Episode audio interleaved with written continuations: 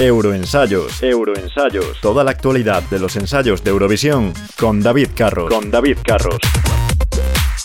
Ya han terminado las dos primeras jornadas de ensayos en la Joy Arena de Rotterdam. Hemos visto desfilar a los 16 países participantes en la primera semifinal del Festival de Eurovisión 2021 del 18 de mayo.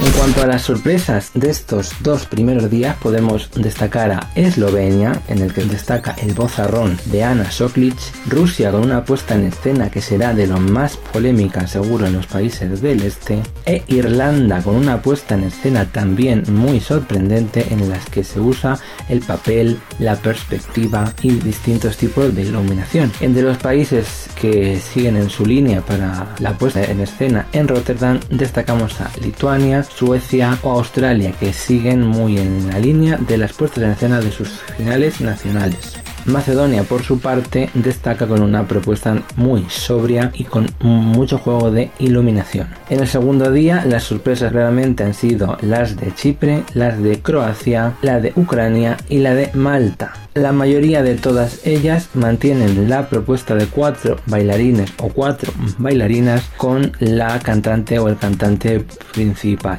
arriesgando en cuanto a colores, en cuanto a texturas y en cuanto a vestuarios. Las propuestas que mm, son continuistas y mantienen un poco su esencia de las finales nacionales son las de Noruega, Rumanía, que mantiene la esencia del videoclip de Amnesia, o Azerbaiyán.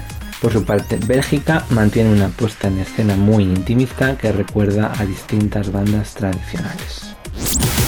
Hasta aquí las dos primeras jornadas de ensayos en el Festival de Eurovisión 2021.